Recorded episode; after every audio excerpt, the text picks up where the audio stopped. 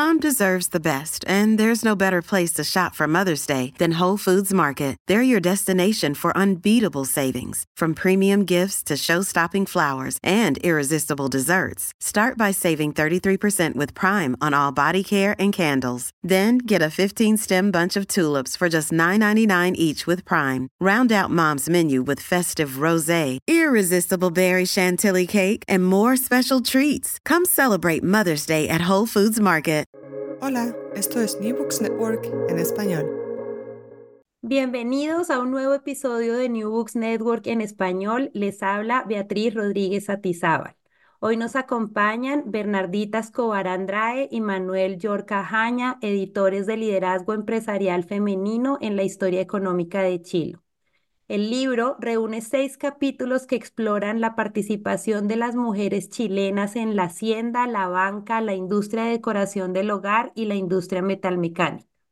Desde la colonia hasta el siglo XX, los once autores revisan fuentes inexploradas y destacan las actividades femeninas en Chile. Bernardita es doctora en Economía de la Universidad de Cambridge y actualmente se desempeña como profesora titular de la Escuela de Administración Pública de la Universidad de Valparaíso. Es miembro del Comité Ejecutivo de la Asociación Mundial de Historia Económica. Manuel es doctor en Historia Económica de la Universidad de Leicester y es actualmente profesor titular del Departamento de Historia de la Facultad de Artes Liberales de la Universidad Adolfo Ibáñez. Además, es miembro del comité editorial de las revistas académicas Enterprise and Society y Economic History of Developing Regions. Bienvenidos, Bernardita y Manuel. Hola. Muchas gracias por la invitación. Exactamente, gracias por la invitación y tener la oportunidad de conversar de este libro. Muy bien, Bernardita y Manuel, antes de empezar a conversar ya en detalle sobre el libro, ¿podrían contarle a nuestros oyentes sobre sus trayectorias y de dónde nace esta unión para compilar trabajos sobre mujeres?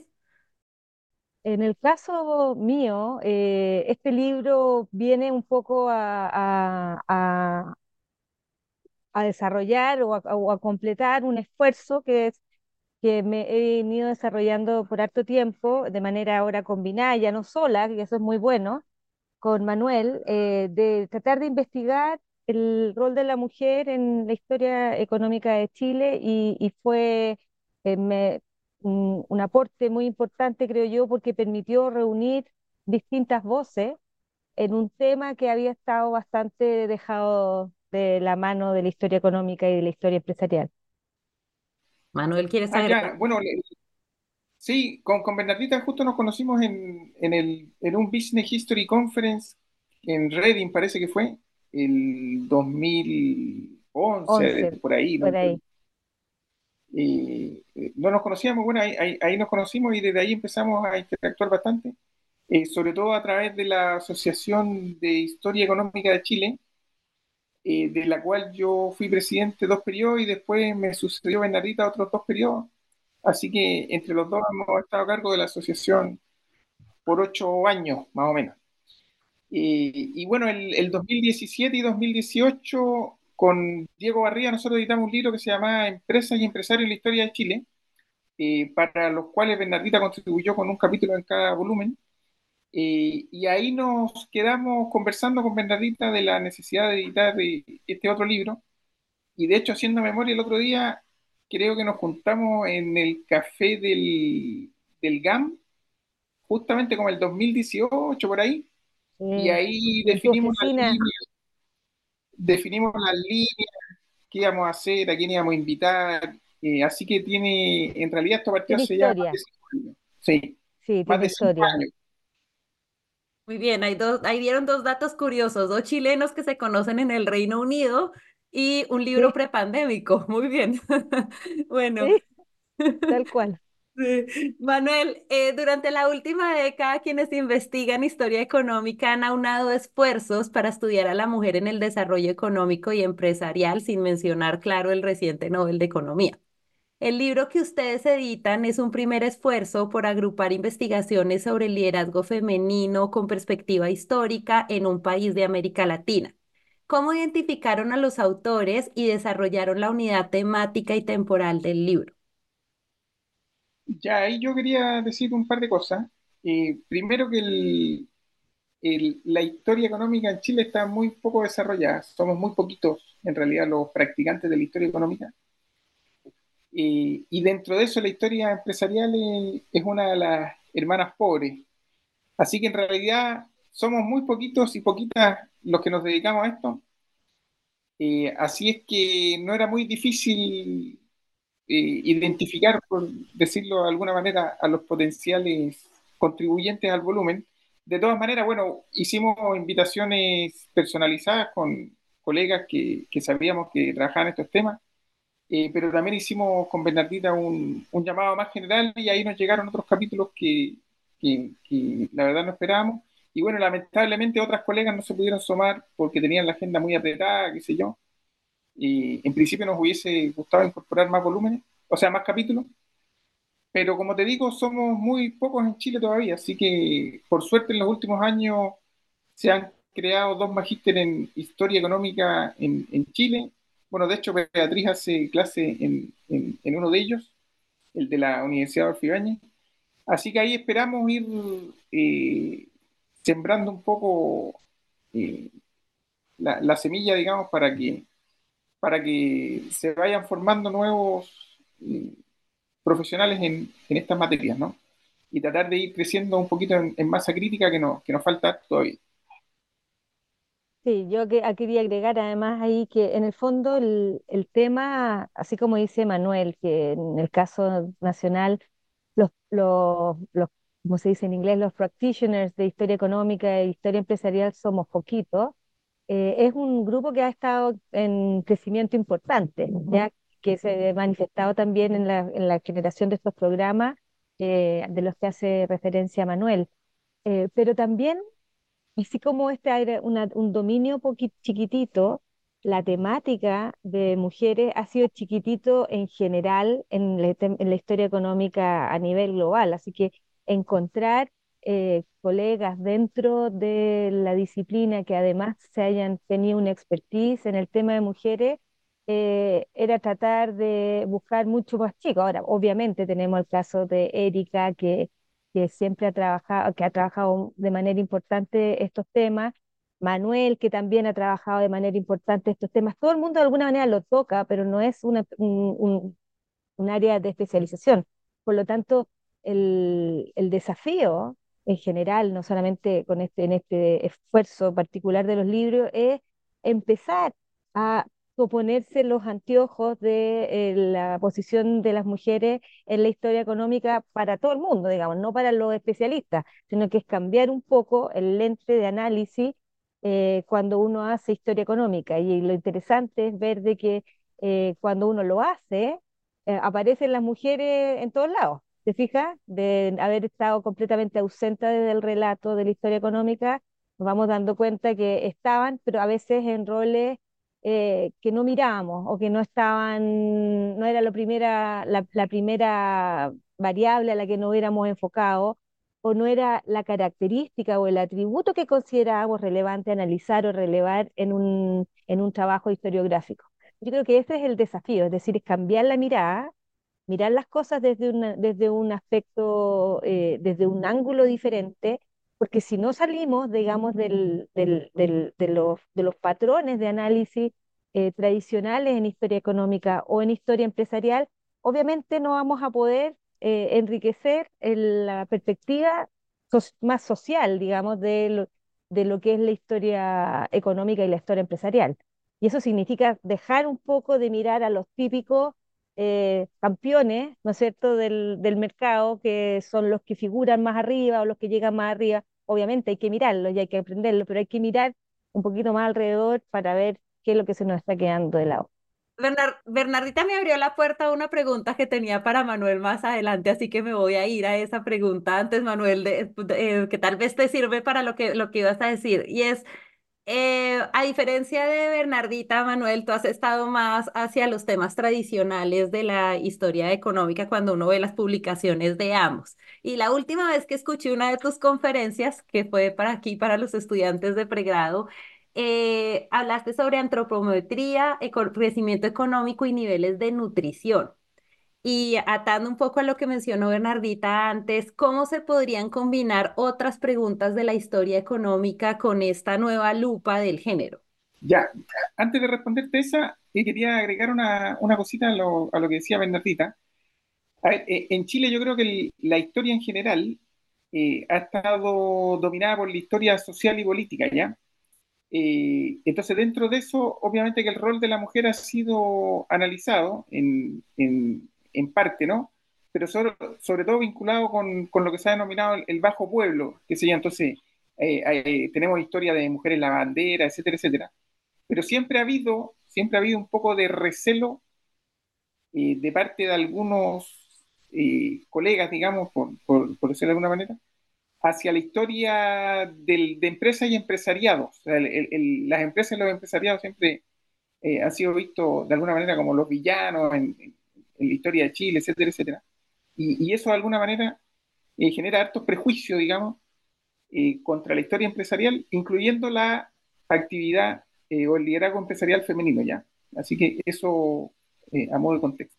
Ya, entonces volviendo a, tu, a, la, a la- última pregunta, a ver, yo diría que en, lo- en los últimos años se ha sentado con mucha fuerza esta idea de que el bienestar, el análisis del bienestar en el largo plazo tiene que ser multivariado, o sea, tenemos que movernos más allá del PIB per cápita, incluir un, amplio abanico de variables y además de eso, además de ser multivariado, también tenemos que eh, hacer mucho hincapié, digamos, o, centrar nuestra atención con harta fuerza en la evolución de la desigualdad y justamente de la desigualdad, no ya del, ingreso, del el típico Gini, del ingreso disponible, etcétera, etcétera, sino de estas otras variables que eh, eh, se han estado agregando al, análisis de bienestar en el largo plazo. Y entonces ahí, con, eso como contexto, eh, la desigualdad de género tiene un potencial tremendo, qué sé yo, por ejemplo, tú mencionabas estudios antropométricos, y tenemos prácticamente todas las series de estatura de población, normalmente hacen referencia a, a hombres, y es muy poca la información que tenemos sobre la evolución de la estatura de las mujeres. Eh, en el caso chileno, por ejemplo, sabemos, gracias a un estudio que publicamos hace poquito, eh, que la estatura de las mujeres ha evolucionado más o menos a la par que la de los hombres, pero de todas maneras el, caso chileno parece asentarse con esta teoría de que en periodos de crisis económica la estatura de los hombres sufre más que la de las mujeres. Y, entonces, por ejemplo, ahí hay, hay mucho potencial para, para ver por qué ocurren este tipo de cosas. También cuando estudiamos educación podemos ver eh, brechas de género, qué sé yo, el- hace poco nosotros sacamos un paper sobre eh, numeras y la evolución del- de la alfabetización numérica en Chile y vemos cómo, qué sé yo, cuando parten la- las primeras cifras hay una eh, desigualdad de género brutal, pero ya a fines del siglo XIX hay convergencia casi plena, por lo menos en alfabetización numérica básica ya. Y, y entonces eso, uno para, para cualquier variable que uno toma, qué sé yo, de causas de muerte, educación, y, eh, bienestar biológico, estado nutricional, siempre hay eh, un, campo, digamos, súper súper grande para explorar ahí eh, temas de, de desigualdad de género que son súper decidores, digamos, para, para analizar el bienestar de la población en el, en el largo plazo. O sea, debería ser parte fundamental, digamos, la- las brechas de género en cada uno de estos indicadores. Así que la invitación está abierta y hay tremendo potencial ahí para, para hacer estudios nuevos, digamos. Muy bien. En la, en la introducción recogen varios de los vacíos que había señalado Bernardita en el capítulo del 2021, que es un capítulo que yo aún uso en clase y que lo, y creo que es uno de los más leídos del libro, eh, porque pone la situación del el estudio de las mujeres en la historia empresarial en América Latina. ¿Cómo contribuyen estos seis trabajos publicados en el libro en la historiografía sobre la mujer, no solo chilena, sino también para la región? Mira, yo creo que uno de los, de los, en mi opinión, humilde y modesta, uno de los aportes más significativos de este trabajo es eh, en el hecho de poder hacer un recorrido histórico de más de 200 años, de buscar los roles en que las mujeres em, han incursionado o los sectores o las formas en las que han estado incursionando en negocios en una mirada muy larga, ¿ya? Y eso eh, cruza estos trabajos lo que han permitido, lo que, lo que muestran cuando uno los ve en el conjunto y no cada uno por separado, sino que en el conjunto lo que muestran eh, van relevando ciertos aspectos que son transversales en, no solamente en países latinoamericanos, sino que en países de, del hemisferio occidental en general, que es el rol que cumple eh, o, cómo cruza la, inserción de las mujeres por eh, tipo de, nivel socioeconómico y cuáles son las ventajas o relativas desventajas que han tenido las mujeres de élite para incursionar en negocio, pero también el proceso de ascenso, digamos, desde las clases más bajas las clases medias, a tratar de mostrar cómo han ido que es un proceso que ha estado estudiado afuera, pero no tanto en, nuestro, en, nuestro, en nuestra región, cómo fueron ingresando a tratar de mover, y no sé si romper, pero al menos mover el techo de cristal de permitir el acceso de las mujeres a, a, los cargos de liderazgo a la empresa, pero relativamente temprano, en el caso de la banca. ¿ya? Creo que tiene ese, ese potencial de que mueve la brecha temporal de análisis a temas que se discuten hoy día, que son contingentes al análisis de la presencia de las mujeres en el sector empresarial y en el, en el nivel directivo, que son totalmente vigentes hoy, pero lo, transport, lo transporta o lo traslada hacia principios del siglo XX y hacia el siglo XIX. Yo creo que esa es algo que, para mi gusto lo hace valioso, lo hace, lo hace replicable, lo hace interesante, que no, no, no es un mirar, estar mirándose el ombligo de Chile nomás, es más grande la, la, la invitación a, a, recorrer el trabajo historiográfico en otros países. Muy bien, gracias.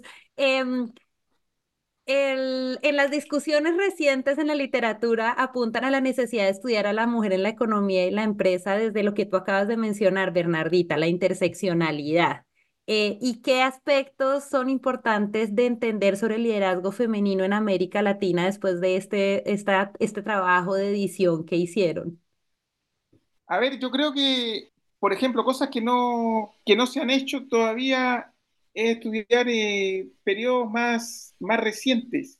Eh, por ejemplo, eh, por primera vez en la historia de Chile tenemos una presidenta mujer de la SOFOFA, que es como la asociación gremial de empresarios más importante del, del país, la Sociedad de Fomento Fabril. Y yo creo que si uno pregunta en la calle el, nombre de ella, prácticamente nadie lo conoce. O sea, incluso hoy día eh, eh, incluso hoy día, digamos, eh, hay un tremendo desconocimiento, o sea, incluso hoy día que la presencia de, la mujer es mucho más activa en, liderazgo empresarial, sigue habiendo un tremendo desconocimiento de, personajes claves, ¿ya?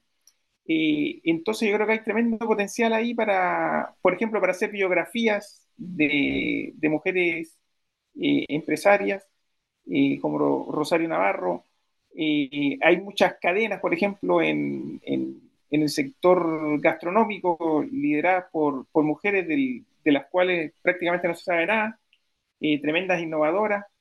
yo creo que ahí hay tremendo campo para la historia oral que en, en, Chile prácticamente no se usaba en el, en el mundo de la historia empresarial.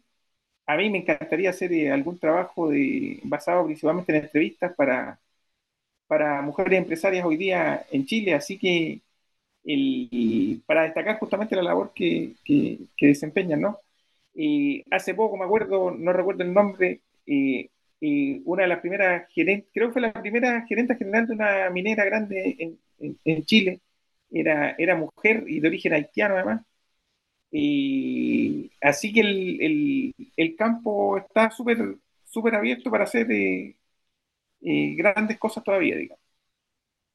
No, yo creo que además en, sigue muy abierto no solamente para la historia empresarial eh, más tradicional, sino que para la historia eh, económica y empresarial en un sentido más amplio, el, empezar a entender y conocer mejor em, los atributos y las diferencias de los liderazgos femeninos, eh, a diferencia de otro tipo de liderazgo. Eh, yo estuve leyendo hace poco eh, un artículo que hacía un análisis de, a través de entrevistas y tipo cualitativo, que era capaz de identificar el, eh, atributos del, de, la empresa, de, la, de la forma de hacer liderazgo empresarial desde la, de las mujeres, distinta, que era diferente, cualitativamente distinto haciendo generalizaciones a partir de un trabajo cualitativo. O sea, igual hay que buscar las maneras de poder estandarizar esos, esos resultados, pero eh, asimilarlo, por ejemplo, a un tipo de, de un liderazgo más de stewardess, que no sé cómo se traduce, pero es como más de, de tratar de buscar eh, valor de la empresa, no a través de, em, de una ganancia para el, más individualizable, sino que una ganancia de valor más colectivo de la organización. Por lo tanto, eh, diferenciando un poco las, las, necesidades de mantener, eh, sobre todo en el caso de las empresas familiares, de, de buscarle el valor a, la, a, tratar de mantener la riqueza al interior del grupo familiar y no necesariamente de buscar el maximizar el valor de la empresa. Es decir, varias, hay varias eh, cosas que tenemos que conocer, que tenemos que aprender, que tenemos que saber salir a buscar, y eso significa salir un poco de la caja a hacer, buscar el valor del, a, buscar el valor del negocio a través del, del, valor en el que se transa en el mercado. O sea, yo creo que tenemos harto que, que, que, aprender, dar dos pasos para atrás y, y, y salir a buscar eh, un poco lo que está ocurriendo eh, o lo que ha ido ocurriendo y cómo ha ido cambiando eh, en las empresas de todos los tamaños, a pesar de que no sean las más, las más sexy, las empresas más sexy, pero que son, representan en la, la, gestión y la administración de la riqueza del mundo, ¿ya? No solamente de las mayores fortunas del mundo, sino que de todo el patrimonio del que cuenta la humanidad. Yo creo que ahí, cuando uno sale un poco de ese, de ese, de ese paradigma, eh, la humildad nos llama a tratar de ir a conocer, hacer mucho más investigación, eh, si tú quieres, de carácter primaria, eh, para conocer qué lo que hay ahí atrás. Un poco para, para apoyar lo que dice Bernatita, en el, los estudios de sucesión de, un grupo económico familiar muestran, por ejemplo, que las mujeres cuando el líder del, del, negocio familiar es una mujer, y, esa líder, digamos, es mucho más exitosa que su par hombre en garantizar, por ejemplo, que haya una transferencia armoniosa de una generación a otra, ¿ya? Son como más cohesionadoras. Y e, eso es lo que dicen los, los estudios existentes, ¿no? Y, pero eso, por ejemplo, no se ha estudiado para Chile, ¿ya? Así que ahí hay, hay otro, un, poco a, propósito de lo que decía la, la Bernardita, digamos, de las peculiaridades del liderazgo empresarial femenino, digamos.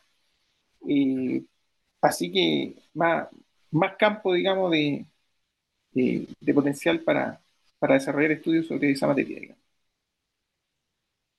Muy bien, brevemente, Em, ¿podrían contarle a los oyentes cuál es el contenido de los capítulos del libro, quiénes son sus autores, pero brevemente, picándolos para que lean el libro? Por supuesto. Eh, yo a partir, vamos como por orden temporal. Tenemos un capítulo que ve la primera parte del siglo XIX que lo escribe Michelle Lacoste, eh, y ahí ella analiza el caso de empresarias eh, que estaban vinculadas al, al negocio del estanco, que es eh, un negocio o una línea de negocio que está muy vinculada al aparato del Estado, que en el fondo son como concesiones, son concesiones de la administración de un monopolio estatal. Por lo tanto, el tipo de, digamos, de atributos que tienen que suelen tener esos empresarios eh, en ese sector, uno podría tender a, vincularlo mucho más con, con, con el aparataje de la élite, que están conectados el poder económico con el poder del Estado. Y sin embargo, ahí también encontramos a estas mujeres. Sigue tú, Manuelcito. Ya, después sigue, básicamente el libro, lo, como dijo Bernardita al principio, lo ordenamos un poco de forma cronológica. entonces el primer capítulo es el, que mencionaba Bernardita de Michelle Lacoste sobre las primeras décadas después de la independencia. Eh, un poquito después, entonces sigue el capítulo de Ricardo Nasser, que es sobre viudas y grandes empresarias en, en, Chile en el siglo XIX, pero sobre todo en la segunda mitad del siglo.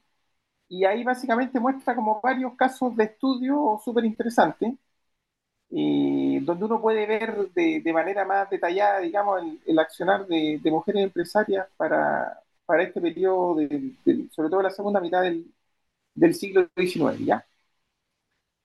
Sigue la Bernardita.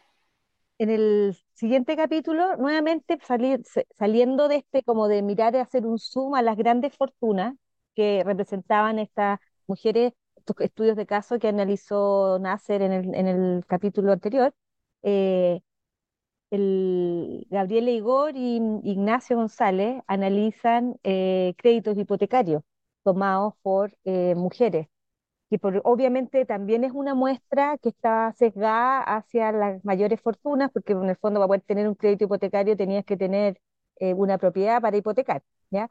Y lo interesante en este capítulo y en el anterior, que ahí cuando uno mira en el fondo a las, grandes fortunas o las mujeres de grandes fortunas, no es tan directo eh, la señal que uno encuentra respecto de su nivel de involucramiento en el quehacer de su de su patrimonio, porque muchas veces recurrían a familiares, eh, a veces hombres, para que eh, hicieran la gestión de la riqueza y ellas aparecían más abiertamente en algunas gestiones que tenían que ver con em, filantropía o con caridad, ¿ya? Que era el rol más aceptado para esas mujeres, para las mujeres de ese, de ese, digamos, nivel socioeconómico. Por lo tanto, en ese sentido, uno va viendo que el nivel de involucramiento de las mujeres también va teniendo un, un empieza como a esconderse eh, en las cifras, ¿te fijas? Porque no, no, no salen siempre directamente, abiertamente a mostrar lo que hacen porque no es, no bien visto. Después el otro capítulo ya parte en el siglo XX, cubre como las primeras tres décadas del, del siglo, lo, estuvo a cargo de Cecilia Morán y Ángel Soto. Eh, y aquí, como en el capítulo anterior, yo destacaría que se usan como fuentes novedosas, eh, que normalmente no, no, asociamos mucho a la... O sea, en el fondo, ante la carencia de información sobre actividades de, de mujeres empresarias, hay que ponerse creativo, digamos. Y, y, yo creo que el capítulo anterior y este son bastante creativos en, en materia de fuentes. Por ejemplo, en, en, este en particular se ve una, una publicación sobre una exposición de actividades femeninas en Chile en, en, en 1927, eh, que yo no la había visto, por ejemplo, lo, lo explotan súper bien y, y, gracias a eso, digamos, eh, conocemos bastante, sobre todo eh, para algunos sectores en, en, particular, donde las mujeres eran súper activas en decoración del hogar, etcétera, etcétera, ¿ya?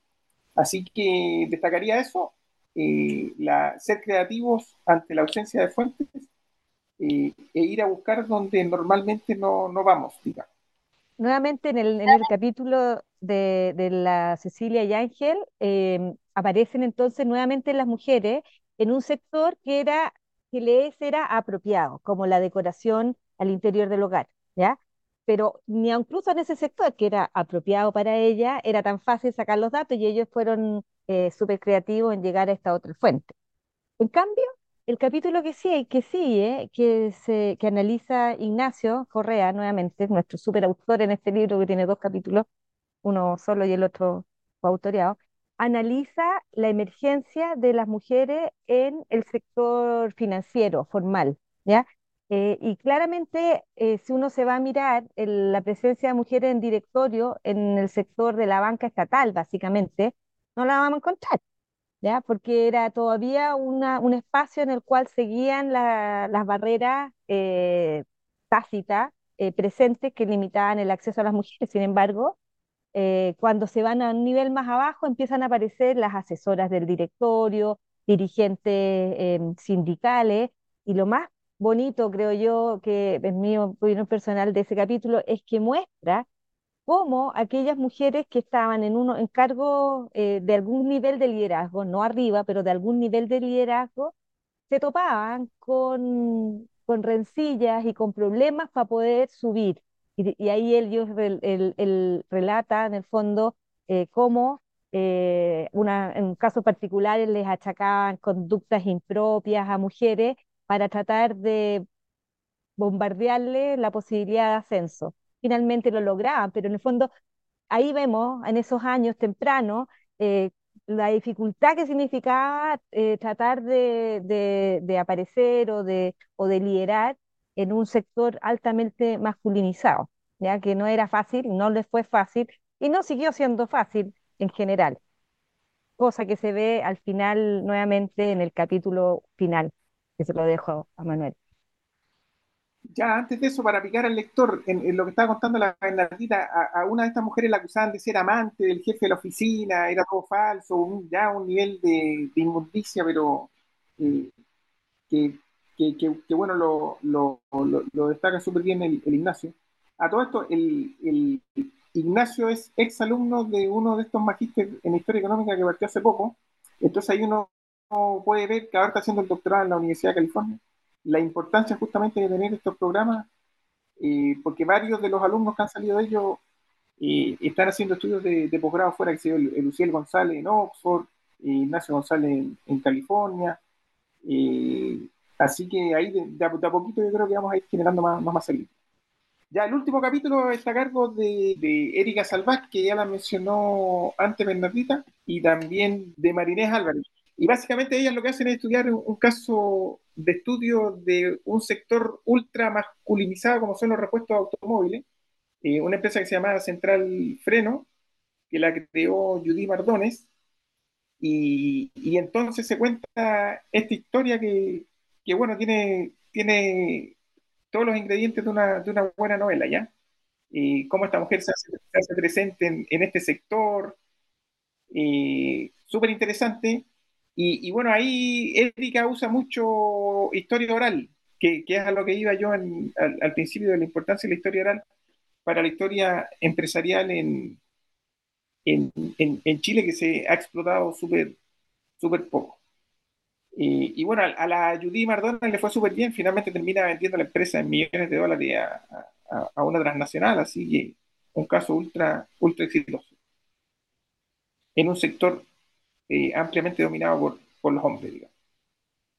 Muy bien, y cerrando el libro, cierran con este sector masculinizado, pero luego en, las, en la introducción, una de sus frases como editores, que además la rescata Aurora Gómez Galvarriato en el prólogo, es que a pesar del patriarcado y de otros innumerables obstáculos, la actividad empresarial femenina ha sido bastante más común e importante de lo que tendemos a asumir en base a la evidencia fragmentaria actualmente disponible. Mi pregunta aquí, y después de todo lo que nos han contado, es, ¿cuál es su agenda futura? ¿Qué le sigue a estos dos editores eh, del libro? ¿Cómo van a seguir eh, trabajando sobre las mujeres?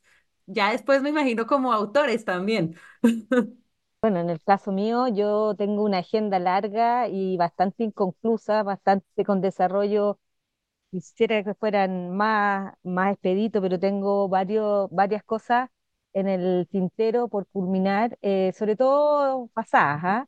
em, digamos, mirar, mirando cosas historiográficas, y ahora tengo una, me acaban de aceptar un, un capítulo para un journal, sea, un, un proyecto de capítulo, en el que voy a hacer un análisis comparado eh, de principios del siglo XX y fines del siglo XX eh, de la situación de las mujeres en el sector eh, de propiedad intelectual. Y que ahí como mirando así, dos puntos en la historia. Pero te digo, yo creo que si uno quiere agarrar el tema, el tema de las mujeres, es cosa de sentarse a pensar 10 minutos y está todo para hacer. Es como un terreno, es como podría ser la, la, la fiebre del oro en California, a fines del siglo XIX, está todo ahí para, para ir a, a, tratar de sacar estos millones de dólares de datos que hay que buscarlos, sí, que no están disponibles, no son fáciles, hay que ir a, a, minar, hacer trabajo de, de, minero de datos en, en materia de historia empresarial y historia económica. Yo, por mi parte, eh, estoy partiendo con un nuevo proyecto de antropometría, esta vez con datos de población civil, y entonces ahí tenemos, tenemos muchos datos de no solo de hombres, sino también de mujeres, de niños y niñas, y entonces ahí voy a trabajar fuerte temas de desigualdad en bienestar biológico, desigualdad de género. y respecto de historia empresarial propiamente tal, y voy a hacer un pequeño paréntesis hasta que termine eh, hartas cosas que tengo ahí en, en carpeta. pero mi idea es en algún momento meterme con, con, con, lo que te decía, estudios de empresarias chilenas recientes, sobre todo en el sector del, retail y, y gastronómico. pero eso ya me imagino que en, que en, un par de años más. Pero de momento centrado en, en desigualdad en, en, indicadores de desarrollo económico y dentro de desigualdad ampliamente definida, obviamente que la desigualdad de género juega un, un rol, va a jugar un rol súper importante en, en estos estudios que se vienen ahora en camino. Bueno, muy bien. Damos por concluida nuestra entrevista. Oyentes, por favor, busquen el libro, leen lo que, lean lo que es un excelente libro sobre las mujeres en Chile. Muchas gracias, Manuel y Bernardita. Manuel, adelante. Sí, una cosita que se me olvidó, el, le queríamos dar las gracias bueno, a todos los autores y autoras de los capítulos y también a la Aurora Gómez Galbarriato que se pasó y nos hizo un súper buen prólogo y obviamente a, a los colegas del Fondo de Cultura Económica que hicieron una edición súper bonita y a la Universidad del Paraíso que eh, cofinanció la, la, publicación del libro. A esos son nuestro, todos nuestros socios. Muchas gracias, porque esto, como en este tipo de proyectos, no son se requiere el trabajo de los editores, pero de todo, es un grupo, un equipo grande de personas que sin los cuales estas cuestiones no salen. Así que gracias a todos, gracias a, ti por darnos el espacio de conversar del libro y a todos los auditores eh, de, este, de, esta, de esta entrevista. Busquen el libro, está disponible en la página del Fondo de Cultura Económica a un precio módico, así que no se lo pierdan.